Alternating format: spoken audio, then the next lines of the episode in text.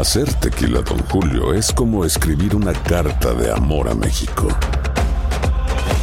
Beber tequila, Don Julio, es como declarar ese amor al mundo entero. Don Julio es el tequila de lujo original, hecho con la misma pasión que recorre las raíces de nuestro país. Porque si no es por amor, ¿para qué? Consume responsablemente. Don Julio Tequila, 40% alcohol por volumen, 2020. Importado por Diageo Americas, New York, New York. Boost Mobile tiene una gran oferta para que aproveches tu reembolso de impuestos al máximo y te mantengas conectado. Al cambiarte a Boost, recibe un 50% de descuento en tu primer mes de datos ilimitados. O, con un plan ilimitado de 40 dólares, llévate un Samsung Galaxy A15 5G por $39.99. Obtén los mejores teléfonos en las redes 5G más grandes del país. Con Boost Mobile, cambiarse es fácil. Solo visita boostmobile.com. Boost Mobile, sin miedo al éxito. Para clientes nuevos y solamente en línea, requiere AroPay. 50% de descuento en el primer mes requiere un plan de 25 dólares al mes. Aplican otras restricciones. Visita boostmobile.com para detalles. This is the story of the one. As head of maintenance at a concert hall, he knows the show must always go on. That's why he works behind the scenes, ensuring every light is working, the HVAC is humming, and his facility shines. With Granger's supplies and solutions for every challenge he faces, plus 24 7 customer support, his venue never misses a beat. Call quickgranger.com or just stop by. Granger, for the ones who get it done. Lo mejor, lo más impactante, está por venir en Tu vida es mi vida. De lunes a viernes a las 8 por Univisión. El siguiente podcast es una presentación exclusiva de Euforia On Demand. Bueno, la comisión del Plan Tennessee está haciendo las veces de comenzar a trabajar como si fuese una delegación de congresistas en los Estados Unidos. Es el juego este de la, la hacer no hacer sombra realmente, sino jugar a congresista sombra, lo que se llamaría en ciencias políticas un shadow congressman. Es decir, unas personas que hacen las veces o que representan como si fueran algo que no son y para lo cual no tienen poder.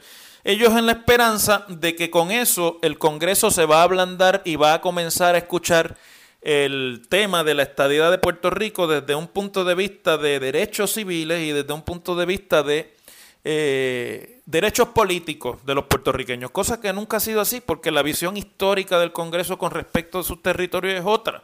Y, y esa realidad es, es, cuesta arriba para entender a los amigos que creen en la estadidad, pero es entendible también que a estas alturas del juego sea esa la estrategia porque básicamente ya están eh, tratando por todos lados de traer a la atención nacional el tema de la anexión de Puerto Rico como Estado, cosa que no logran porque no es un issue que le interese a la opinión pública nacional. Y lograr incorporar algo al mainstream o a esa madeja enorme de temas que se consideran de discusión nacional en los Estados Unidos, pues es cuesta arriba. Pero lo interesante, yo creo, son algunas de las claves que algunos de estos miembros de la comisión van adoptando y que aquí en Puerto Rico nos debieran poner inmediatamente a pensar. Primero han acordado que van a tener reuniones mensuales y que las van a alternar entre Washington y Puerto Rico, es decir, que se van a reunir un mes en Washington y un mes en San Juan, y que de todas formas ellos van a tratar de hacer lo que haría una delegación congresional con miembros que pueden ser de diferentes partidos políticos, porque algunos son miembros del Partido Republicano, otros son miembros del Partido Demócrata. Hablo de los miembros de esta comisión. Y que eh, obviamente en eso ellos quieren marcar y, y mantener su diferencia. Es decir, eh, lo, que quiere, lo que están tratando de anunciar es que ellos se van a expresar sobre diferentes temas en los que no van a estar de acuerdo. Que me parece que para el juego de hacer de congresista sombra, pues eso puede ser divertido. Pero para la realidad de cómo se adelantan la estadidad de Puerto Rico sobre asuntos que sí pueden ser de interés nacional, pues ahí hay que tener mucho cuidado y tendrán que hilar fino. Pero a mí me parece que lo más importante es lo que dice uno de los miembros de la comisión, que me parece que es el más republicano de todos ellos, el que de verdad eh, siente y piensa, además de Luis Fortuño, como un republicano de los Estados Unidos y que se ve a sí mismo como eso, como un conservador republicano. Se llama Alfonso Aguilar y es un activista republicano en los Estados Unidos, pero es puertorriqueño y ha sido nombrado en sustitución a la comisión esta del Plan Tennessee de el, eh, uno de los miembros, uno que era militar y que tuvo que renunciar eh, por razones de salud. Entonces, Alfonso Aguilar, que está incrustado e integrado a muchos de los movimientos dentro del Partido Republicano allá en los Estados Unidos, en esa eh, pequeña comunidad, pero influyente para ciertos sectores dentro del Congreso, de latinos que son republicanos, entre los cuales también está Luis Fortuño. Dice que él cree que no se puede descartar la posibilidad para luchar por la estabilidad de Puerto Rico que el estatus y la opción de cambiar el estatus de Puerto Rico inmediatamente a un territorio incorporado. Después en la escuelita yo voy hoy a explicarles a ustedes cuál es la diferencia real entre un territorio incorporado y un territorio no incorporado. Que me parece que aquí utilizamos mucho esos temas y muy pocas veces realmente se le habla al pueblo en términos sencillos cuál es la diferencia de una cosa y la otra y cuál es el antecedente histórico, por qué es que hay territorios incorporados y por qué es que hay territorios incorporados. De hecho, sea de paso, lo dejamos para la escuelita también, pero hay que ver el detalle de cuántos territorios incorporados tiene los Estados Unidos en la actualidad, para que ustedes vean de lo que eso se trata. Voy al grano en el sentido de que convertir a Puerto Rico en un territorio incorporado, incorporado, representaría, entre otras cosas, el pagar los impuestos federales que ahora no se pagan en Puerto Rico. A la voz de Alfonso Aguilar, que es y ha sido esa idea de incorporar a Puerto Rico como un territorio, un cuco que el PNP siempre ha temido y al cual le ha huido siempre, porque no se oye bien la idea de que Puerto Rico asuma todas las responsabilidades sin ninguna de las de la participación política. Pues también se une el ex gobernador Carlos Romero Barceló, que dice que ya es hora de que se considere la posibilidad de que Puerto Rico quiera convertirse en un territorio incorporado en vez de seguir como lo que es ahora, territorio no incorporado con ciertas desventajas y con ciertas ventajas también. Escuchen lo que dice Alfonso Aguilar. Continuar empujando políticas basadas en exenciones contributivas, lo estoy citando, sencillamente no funciona. Mi parecer siempre ha sido que nuestro objetivo debe ser que a Puerto Rico se le trate como una jurisdicción doméstica que se incluya en el Código Contributivo como una jurisdicción doméstica, todo eso se discutió hace unos días eh, con respecto del debate de la reforma contributiva y el gobernador Roselló marcó una diferencia clara de su parecer en cuanto a eso. Y sigue diciendo que se considera Puerto Rico como una jurisdicción doméstica y con todo lo que eso significa como el pago de impuestos sobre ingresos para y para las corporaciones, individuos y corporaciones con un periodo de transición, dice Aguilar. Fíjense cuál es el problema aquí. Ya lo que acusa esta nueva estrategia de admitir a Puerto Rico o de mover a Puerto Rico hacia el territorio incorporado, ya de por sí es un reconocimiento de estos miembros de la Comisión de Estadidad de que no hay ambiente para plantear de plano el asunto de la estadidad de Puerto Rico en este momento.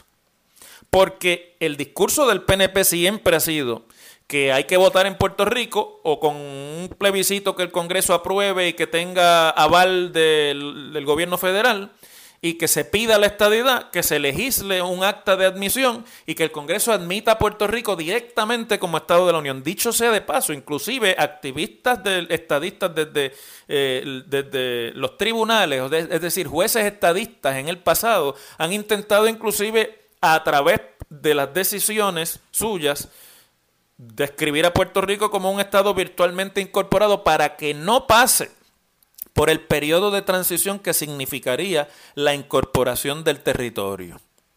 O sea, ese cuco al que el PNP siempre le ha temido, de momento está empezando a verse, por lo menos entre algunos de los miembros, Carlos Romero y, y Alfonso Aguilar, como lo que estaría disponible realmente para Puerto Rico a la hora de plantearse si de verdad en el Congreso y en los Estados Unidos hay voluntad política y suficiente respaldo en los dos partidos para un asunto como la estadidad de Puerto Rico. Yo, yo creo que esto no es poca cosa porque aquí, aquí vienen muchas cosas que hay que discutir. Yo no voy a entrar ahora en el debate de si los reconocieron allá o si no los reconocieron. No han dicho nada, obviamente, en Washington sobre la famosa Comisión Esta de Igualdad. Yo voy a ir al grano de esto que quiere decir el que los más conservadores en el grupo de los republicanos estadistas en Puerto Rico y el ex gobernador Romero Barceló estén planteándose un punto medio entre lo que tenemos ahora y la estadidad, que significa el territorio incorporado. Primero, que no hay ninguna garantía de que una vez usted se convierta en territorio incorporado, la estadidad va a seguir inmediatamente. En algunos casos se ha tardado más de seis o siete décadas. Que la incorporación es un paso previo a la estadidad después de ciertos casos que eh, en la escuelita les voy a explicar del Tribunal Supremo de los Estados Unidos, cierto. Y que sería un paso inequívoco ya en el que el pueblo de Puerto Rico se embarcaría de camino hacia la estadidad, aunque tome 100 años la estadidad. Cierto también, eso no se puede negar, hay que decir las cosas como son. Pero ese periodo de transición ni está definido, ni tiene ningún requisito, ni hay ninguna jurisprudencia, ni hay ley alguna del Congreso, ni constitución, ni nada que determine cuánto debe durar el famoso periodo de transición. Lo que quisiera decir o por lo menos lo que uno entiende con un periodo de transición, es que aquí tiene que haber un paso intermedio para que se convierta a Puerto Rico en una especie de híbrido que no le quede otro remedio económicamente que optar por la estadidad.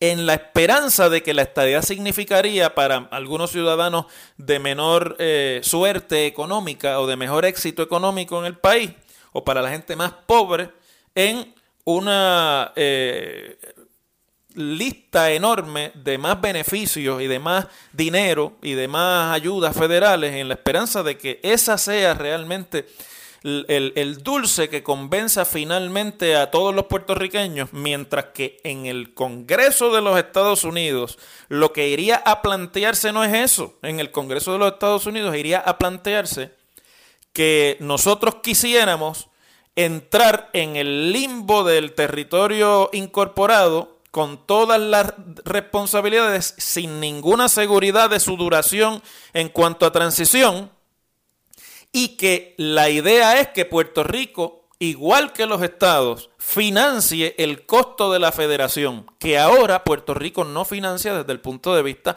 de los eh, impuestos federales. En Puerto Rico pagan impuestos federales algunos empleados del gobierno federal y pagan impuestos federales algunos que devenguen sus ingresos fuera de Puerto Rico y en los Estados Unidos, aunque vivan en Puerto Rico. Pero el, grueso de la población en Puerto Rico ni de las corporaciones en Puerto Rico pagan impuestos federales porque los territorios no incorporados no pagan impuestos federales. Así que yo creo que finalmente, eh, curiosamente, el, el pelotero Iván Rodríguez no estuvo en la reunión en la que esto se decidió porque tenía un compromiso eh, de un torneo de golf en Orlando. Así que en esta reunión estaban los políticos. Estaba Fortuño, estaba Romero, estaba Charlie Rodríguez, estaba Jennifer González y otros adicionales que son miembros de, estaba Alfonso Aguilar y otros más. Y entonces a mí me parece interesante que el planteamiento sea poner a Puerto Rico a pagar las contribuciones federales sin recibir los beneficios de esas contribuciones, sin recibir la garantía de que ese periodo de transición desembocará en poco tiempo en la estadía. Ellos hablan de un periodo corto, pero no tienen control realmente de cuán largo o cuán corto va a ser ese periodo. Yo creo que aquí finalmente se quita la venda, finalmente se devela cuál es la, única estrategia posible para plantear siquiera en el Congreso de los Estados Unidos una posible estadidad para Puerto Rico. Y hay que referirse a los casos históricos. ¿Cuánto tiempo estuvo Hawái? Cuánto tiempo estuvo Alaska en esa condición de territorio incorporado y cuándo llegó la estadidad, qué cosas cambiaron y qué cosas cambiaron durante ese periodo de transición y tuvieron un impacto sobre la, la vida de los ciudadanos y la realidad de esos territorios entonces de los Estados Unidos. Así que para redondear, finalmente el PNP ha decidido, o por lo menos fuerzas dentro del PNP que ya pronto se convertirán en postura del partido, escuchen lo que se lo estoy diciendo, finalmente el PNP ha decidido cambiar lo que había sido su postura desde su origen como partido político y proponerle a los puertorriqueños no la estadidad, sino el territorio incorporado, a ver si eso produce el suficiente apoyo en Estados Unidos para que se considere la estadidad. De ahora en adelante, cuando el PNP hable de estadidad, está hablando del territorio incorporado. Lo van a empujar. Eso es lo que van a empujar en Washington, no es el asunto de la anexión. Y yo creo que es un cambio fundamental en el discurso del PNP como institución que nosotros teníamos que describirle aquí a ustedes como describimos las cosas en este programa. Las cosas como son. En WKAQ se abre el aula del profesor Ángel Rosa. Conoce de primera mano cómo se bate el cobre en la política. Las cosas como son. Profesor Ángel Rosa en WKAQ. Bueno, luego de la renuncia de la superintendente Michelle Hernández de Frali, de la Policía de Puerto Rico y de expresiones que ya ha hecho pública en ella en, múltiples entrevistas e información que se tiene, aunque no sea pública, de que ella básicamente era una figura pintada en la pared desde casi eh, el verano pasado y, sobre todo después de la aprobación de la ley esta de la integración, ella se convirtió en un adorno y no tenía realmente nada que decidir sobre el cuerpo que dirigía ni la estrategia de ese cuerpo que dirigía para atajar el problema de la criminalidad. Y todo ese problema de comunicación y de falta de estrategia ya se viene recibiendo en los efectos de un súbito aumento en la ola criminal. Pero además de eso, ayer comentábamos cómo el juez federal Gustavo Gelpi le había dado un alón, de, un alón de orejas al gobierno en el sentido de que no le proveen al monitor federal ni al Departamento de Justicia de los Estados Unidos la información que necesitan para hacer su trabajo en cuanto al acuerdo que ante ese tribunal se eh, valida de reforma de la Policía de Puerto Rico luego de las denuncias en, los años 2010 y el año 2011 de eh, violaciones a los derechos civiles y de falta de entrenamiento y capacitación a los efectivos de la policía por parte de la dirección de la uniformada. Problemas que son muy viejos. Pues finalmente se anuncia o, se comenta hoy en una nota del periódico Primera Hora por Maribel Hernández Pérez que eh, va a haber una reunión entre los gremios que representan a los policías, el monitor de la reforma de la policía, Arnaldo Claudio, nombrado por entre el gobierno y el tribunal, y en la que van a estar presentes representantes del Departamento de Justicia Federal como Luis Saucedo y los presidentes de los gremios de la policía, Diego Figueroa del Frente Unido de Policía y otros eh, que también representan eh, a policía, Fernando Soler de la CONAPOL, Concilio Nacional de Policías y otros, para discutir el asunto de las horas extra. Es interesante porque mientras yo hablaba de esto con ustedes ayer, eh, un amigo por, la, por la mensajería de Twitter me hacía llegar un mensaje a la policía de Puerto Rico y a las organizaciones que entonces representaban a la policía de Puerto Rico, que en 1988, es decir, hace 30 años prácticamente, el, el gobernador Rafael Hernández Colón pronunció en el que prometía un proceso ágil para el pago y registro de las horas extra de los policías. Eso fue en el 88, pasó el 98, el 2008 y estamos en el 18. Hace 30 años de ese discurso y todavía la Policía de Puerto Rico no ha podido desarrollar un sistema para registrar las horas extra de los policías que sea, primero, que no sea manual, segundo, que sea ágil y que se le pueda pagar rápidamente. Traigo esto a colación porque el juez Helpi, en su regaño a la policía de Puerto Rico, que comentábamos aquí en este programa ayer, decía que él no podía creer que a estas alturas la policía todavía esté como usando palitos, ¿no? a mano, haciendo cruces de palitos para ver cuántas horas extra y quién trabajó horas extra en la policía de Puerto Rico. Y decía el juez que era una cuestión de la administración pasada, que en efecto no se pudo resolver en la administración pasada, pero parece que no es de la administración pasada, que viene desde los tiempos de Hernández Colón, y después vino Roselló padre, y después vino Sila María Calderón, y después vino Aníbal Acevedo Vilá, y después vino Luis Fortuño, y después vino Alejandro García Padilla, y después vino eh, el gobernador actual, Ricardo Rosselló, y nadie ha podido resolver el problema de las horas extra. Mire, en gran medida el problema de las horas extra no es solamente un problema de cómo se registran las horas extra. Vamos a decir la verdad y vamos a, decir las cosas como son porque con esto hay demasiado humo y hay demasiada niebla en el ambiente para que las cosas no se puedan ver claramente. El problema principal que tiene el gobierno de Puerto Rico hace 30 años para pagar las horas extra de los policías es un problema presupuestario. Es un problema de recursos, de si la policía cuenta o no con los recursos para poder pagar rápido. Ah, que el sistema de registrarlo es un sistema arcaico que nunca ha funcionado, que nunca ha sido eficiente, cierto, pero si los chavos estuvieran y si estuvieran disponibles inmediatamente, yo les aseguro a ustedes que el proceso se podía agilizar de una manera dramática. Lo que pasa es que nunca han estado, porque no se planifica presupuestariamente en Puerto Rico. En Puerto Rico se tapan hoyos, no se planifica. El presupuesto, para que ustedes tengan una idea, es un documento de planes. Es un documento de cuáles son las prioridades del gobierno de turno de acuerdo a las necesidades expresadas por la ciudadanía y al programa de gobierno del partido que ganó las elecciones y que prometió atender esas necesidades. Y entonces usted coge y planifica. La prioridad es educación, pues los recursos de educación son tantos. Porque ¿con cuánto cuenta el gobierno? Pues cuenta con tanto. Ok, pues para atender con celeridad y con efectividad el problema de la policía, tenemos que asignar tanto. Y para la vivienda. Y ese es el proceso de hacer un presupuesto y para lo cual se hace un presupuesto. Es decir, se asumen unos ingresos que tienen que ser realistas, no pueden estar inflados porque tienen que machar o tienen que, por así decirlo en el español correcto, parearse con la necesidad que se va a atender y con los recursos necesarios para atender esa necesidad. Ese es el proceso de presupuesto. Ahora se añade la Junta de Control Fiscal, que tiene un mandato por la ley promesa de ver esos presupuestos y de decidir si esos presupuestos están cuadrados con los ingresos del gobierno o no y por lo tanto decidir cuáles recursos van a estar disponibles para atender cuáles necesidades. ¿Ve?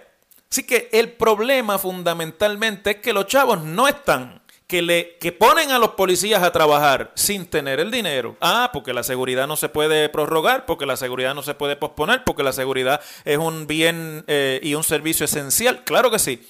Pero como lo es, ningún gobierno, por lo menos en 30 años, ha tenido la capacidad de presuponer y de prever la necesidad en cuanto a horas extra y poner en el presupuesto los recursos. Finalmente, al monitor de la policía, Arnaldo Claudio, se le ha ocurrido la idea de poner a hablar a los gremios. ¿Saben con quién?